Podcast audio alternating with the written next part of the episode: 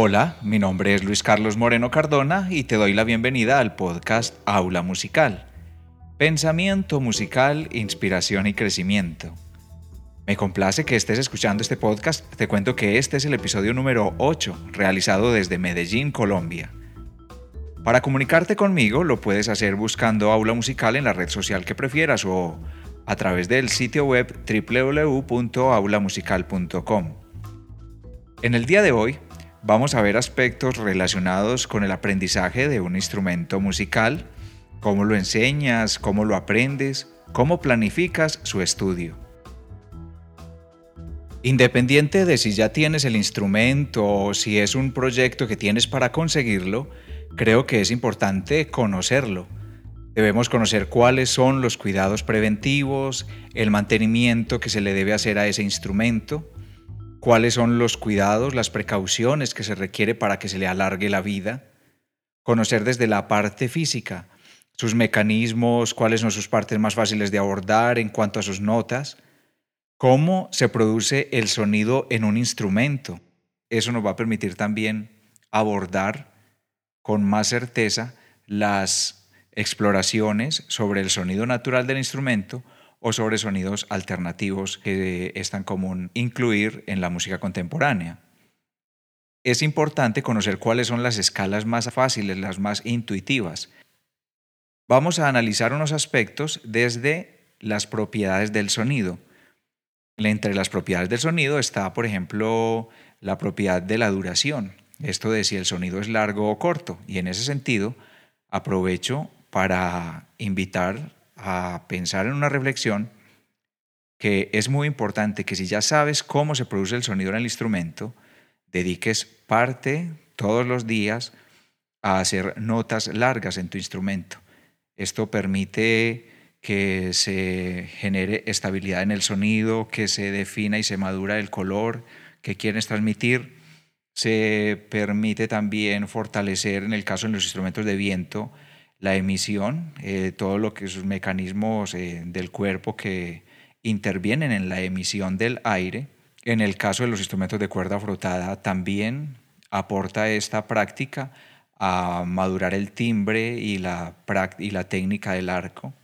La propiedad del sonido relacionada con la propagación nos invita a reflexionar sobre en qué espacio estás realizando las prácticas con tu instrumento. Si lo estás haciendo en un recinto pequeño, cerrado, habría que tener precauciones sobre eh, la higiene, tus oídos, eh, de qué manera los estás cuidando, si estás emitiendo un sonido con mucha mm, resonancia, esto deberías de considerarlo. Practicar en espacios abiertos es conveniente esto hacerlo también porque aporta eh, calidad, potencia en el sonido en el caso de instrumentos de viento, por ejemplo. La propiedad del sonido que está relacionada con la intensidad o amplitud, la que comúnmente llamamos volumen, nos permite invitar a tener en cuenta que es bueno que consideres todas las posibilidades que brinda tu instrumento para explorar sonidos fuertes y sonidos suaves. No está bien que quien interpreta un instrumento esté todo el tiempo interpretando con una misma intensidad, sino que sepa explorar las variables de amplitud que tiene su instrumento, sin importar el registro. La propiedad del sonido que nos habla de la frecuencia o altura es también una oportunidad de reflexionar sobre el registro del instrumento que estás interpretando. A veces eh, las personas se acostumbran interpretar solo en un determinado registro porque esto está relacionado con el repertorio que están interpretando. Pero muchas veces cuando las obras que vas a interpretar son creadas por otros, eh, arregladas por otros, se pueden estar explorando otras partes del instrumento diferentes a las que estás acostumbrando. Por ello, una buena práctica de entrenamiento y de perfeccionamiento en el instrumento debería incluir todo el registro al menos todo aquel registro que puedas abordar de manera afinada. Cuando eliges un instrumento musical, también es importante que consideres cuál es el timbre que quieres lograr con tu instrumento. Eh, cuando hablamos de timbre, por ejemplo, si estás interpretando un clarinete y sí, cualquier persona que te escuche podría saber que estás interpretando un clarinete, pero ¿a qué clase de clarinete quieres sonar? Si quieres sonar a un clarinete de plástico, si quieres sonar a un clarinete de madera, si quieres sonar a un clarinete europeo, a un clarinete de la costa atlántica, ese tipo de variables de estilo, ese tipo de variables de timbres a las que me refiero en ese momento, es importante que las tengas en cuenta. Cuando se está practicando en el instrumento es importante tener en cuenta las variables de velocidad, es decir, si empiezas desde lo lento hacia lo rápido, si empiezas desde pequeños eh, ratos, sesiones cortas y las vas ampliando gradualmente, también es importante reconocer que cada vez que emites un sonido, está sucediendo el inicio del sonido, el durante, esa, ese, ese momento durante el cual está produciéndose la sonoridad y qué sucede cuando el sonido termina. A esos tres momentos hay que prestarles atención. El momento del inicio del sonido se le conoce también como ataque. Muy bueno que te puedas grabar y revisar qué está sucediendo justo en el momento en que inicia el sonido. Si es lo suficientemente limpio, si debes considerar algunas variables en la forma en que estás apoyando tu columna de aire, en la forma en que estás eh, realizando la pulsación, si es algo con los dedos, o en la forma en que estás articulando con la lengua. La permanencia del sonido nos invita entonces a observar la afinación y el timbre, y la forma como termina el sonido está también relacionado con la técnica que tienes en el instrumento y también con la forma como manejas tu columna de aire en el caso de los instrumentos de viento. Vamos a reflexionar sobre este tema que es estudiar un instrumento musical desde el punto de vista de los componentes de la música, por ejemplo en el ritmo. ¿Cómo te va con el ritmo? Y esto lo puedes reflexionar incluso antes de conseguirte un instrumento musical. Y cuando ya lo tienes es algo para seguirlo trabajando. El ritmo se refiere a la forma como tú te logras sostener eh, de una manera constante a través del tiempo el ritmo también es una reflexión en el caso de la habilidad que tengas para leer partituras. Si sabes aplicar la subdivisión al momento de estudiar una partitura, si sabes planear la forma como vas a superar los pasajes difíciles de una partitura, el aspecto de la armonía. En este caso, es muy bueno que independiente de que tu instrumento sea armónico o melódico, debes incluir en tu formación el aspecto armónico, el aspecto armónico que habla de la combinación de varios sonidos a la vez, de la forma como tú te agrupas con otras personas y puedes eh, ubicarte armónicamente dentro de lo que está sucediendo. Conocer sobre armonía permite transcribir, conocer sobre armonía permite hacer arreglos, componer. Conocer sobre armonía permite que puedas improvisar incluso en tu instrumento musical dentro de un ensamble o, si tienes una pista de acompañamiento, que tú puedas improvisar mientras estás eh, realizando prácticas. El otro aspecto a tener en cuenta es el discurso, el contexto. que quieres transmitir cuando estás interpretando un instrumento musical? No se trata simplemente de estar esparciendo notas por el espacio, sino que las notas deben de incluir un mensaje y el mensaje lo tiene que creer primero el intérprete del instrumento, lo tiene que sentir primero la persona que está emitiendo el mensaje. Voy a leer entonces los aportes que nos hicieron tres personas antes de este episodio y que son muy eh, enriquecedores, muy oportunos y agradezco a ellos por su participación. El primer mensaje es de Alan El Colmo. Él dice, al estudiar un instrumento musical, primero entender cómo suena bonito y mejor por otros intérpretes, darle características en técnica accesibles a las habilidades propias y luego empezar a trabajarle a las partituras o sonidos particulares que se quieren desarrollar. Alejandro Carvajal Castrillón dice que para interpretar un instrumento musical hay que entender el funcionamiento del instrumento y que esto es fundamental. Comprender cómo se producen los sonidos es el primer paso. Luego, aprender a mantener el instrumento, su limpieza, cómo se debe sostener, cómo se posicionan las manos. Posteriormente, prestar atención a la afinación, conocer los apéndices y partes del instrumento que permiten variar la afinación y entender el por qué. También es importante escuchar y ver a otros músicos interpretar el instrumento. Finalmente, aventurarse a interpretarlo y a permitir que exista una comunión con el, con el instrumento, sentirlo, aprender poco a poco de la experiencia y detectar las señales que el mismo instrumento da como respuesta a la interpretación para hacer una mejora continua a la misma. Y el tercer aporte que recibimos es de Alejandra Valencia González, saxofonista, coordinadora y docente en la Escuela de Formación Musical de la Banda Sinfónica Santo Domingo Sabio de la Ceja. Ella dice lo siguiente, en mi trayectoria como estudiante escuché de muchos maestros que antes de empezar el estudio instrumental se debe realizar una guía con pasos a seguir, ya que esto fomentará la disciplina necesaria a la hora de realizar el estudio instrumental. Una guía donde se dedique un tiempo considerable para realizar calentamiento y estiramiento corporal. Importante para todo intérprete ya que realizamos movimientos repetitivos y nuestro cuerpo está en pro de la ejecución de nuestro instrumento, lo cual genera fatiga muscular. Ejercicios de respiración para fortalecer la columna de aire y la concentración. Estudio de las escalas musicales, haciendo uso de diferentes articulaciones, cambios de dinámica, ejercicios de mecanismo y flexibilidad para mejorar la digitación y la agilidad en los movimientos. Ejercicio de lectura a primera vista, ya sea de una pieza musical o de algún estudio, ejercicios que se encuentran en la mayoría de los métodos de estudio de cada instrumento.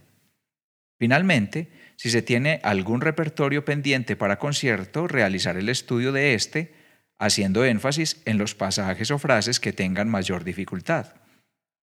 Cabe resaltar que el estudio debe ser progresivo y en cuanto a la velocidad es preferible hacerlo lentamente para prestar atención a los detalles como calidad de sonido, interpretación, digitación, que es tomar un ejercicio, hacerlo lentamente en primer lugar e ir incrementando la velocidad de tempo. Este tipo de rutinas se pueden modificar según las necesidades, pero no se puede olvidar hacer pausas activas para evitar lesiones musculares. Finalmente menciono lo importante de tener la costumbre de cantar cantar algún ejercicio o la pieza musical que se esté estudiando.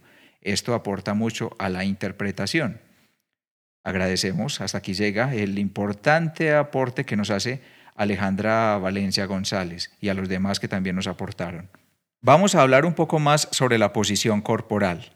Y la posición corporal, como en este episodio estamos hablando de manera general, sin importar cuál es tu instrumento musical, te invito a que hagamos una reflexión sobre que al momento de interpretar tu instrumento, ese instrumento debe estar acorde a tu forma natural como si el instrumento no existiera. Me explico.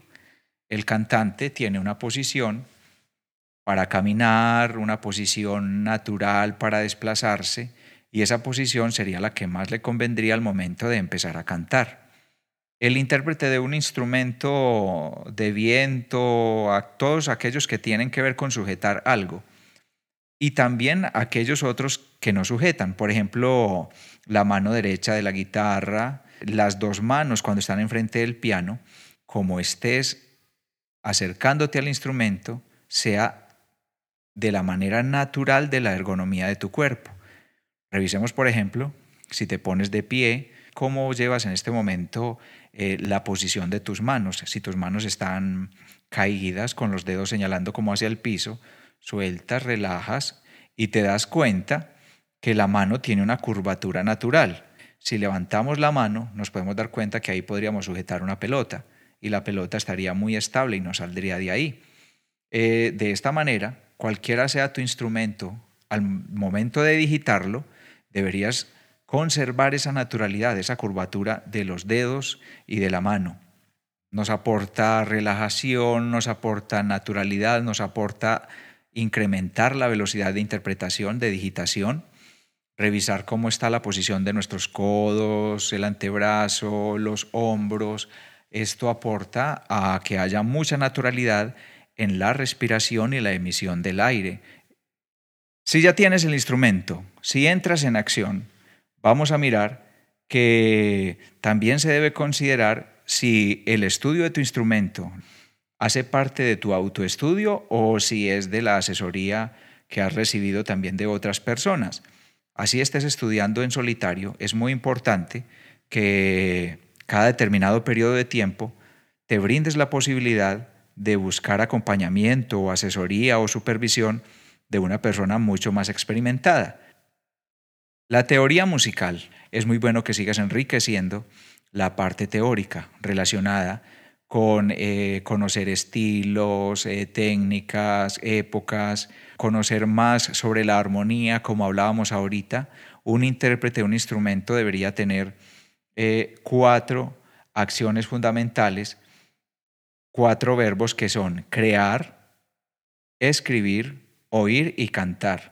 Si tienes una partitura que es acorde a tu nivel de, interpretación, deberías estar en la capacidad de cantar las notas que hay en esa partitura. El intérprete que canta sabe que está tocando. Oír. Es muy importante que el intérprete instrumental sepa escuchar notas, sepa hacer transcripciones, sepa imitar pasajes con solo escucharlos, sin, necesidad de tener una partitura. El verbo escribir, tener la capacidad de llevar al papel aquello que estás tocando, aquello que escuchas. Y el verbo crear, que se refiere a la capacidad de improvisar, de hacer repentismos con tu instrumento y para eso también se requieren conocimientos armónicos que te permitan realizar desempeños e interpretaciones según la armonía de ese momento en que estás improvisando. Toda práctica con el instrumento debe contener una planeación de tiempo. Cuánto tiempo le dedicas al calentamiento, cuánto tiempo le dedicas a pasajes complejos, cuánto tiempo le dedicas a escalas. Los libros y, o métodos que existen en el mercado cada uno de ellos tiene un enfoque. Tú deberías saber o asesorarte sobre cuáles son los métodos que más convienen para lo que estás buscando y en qué orden estudias cada uno de estos métodos. No siempre eh, un método se debería estudiar desde, en orden desde el inicio hasta el final. Será una persona experta quien podría asesorarte sobre en qué orden estudias el método y cuáles son los métodos que más aportan a lo que estás buscando. El tempo gradual, aquello de ir de lo lento a lo rápido, es una pista didáctica que es benéfica para cualquier aspecto del estudio y más en este aspecto de un instrumento musical que incluye tantas cosas al mismo tiempo. La lectura a primera vista es muy importante que no nos pase en la práctica o en el estudio del instrumento musical, que ya tienes el instrumento, ya tienes algunos conocimientos, pero hay que esperar seis meses para que suceda la canción.